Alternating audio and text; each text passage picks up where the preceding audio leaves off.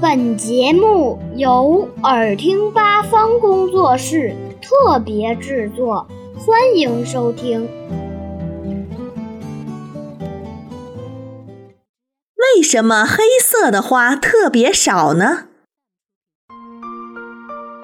有许多植物都会开花，而且花的颜色五彩缤纷。植物开花的颜色大多是受基因控制的。因此是可以遗传的。植株体内存在着花青素和类胡萝卜素。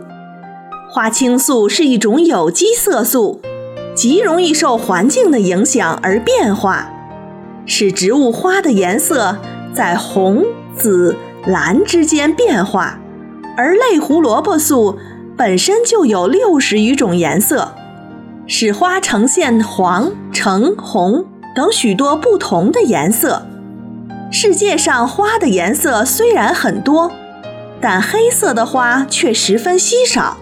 我们都知道，太阳光由红、橙、黄、绿、青、蓝、紫七种颜色组成。花的组织，尤其是花瓣，一般都比较柔嫩，容易受到高温伤害。黑色吸收太阳光的能力很强，这样黑色的花在阳光下升温较快，花组织容易受到灼伤，不利于花的自我保护。因此，黑色花能自然保存下来的品种寥寥无几。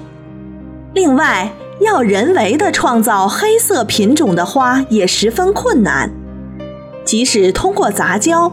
获得黑色花的概率也极其微小，所以在万紫千红的花朵中，黑牡丹等花因为稀少而变得十分珍贵。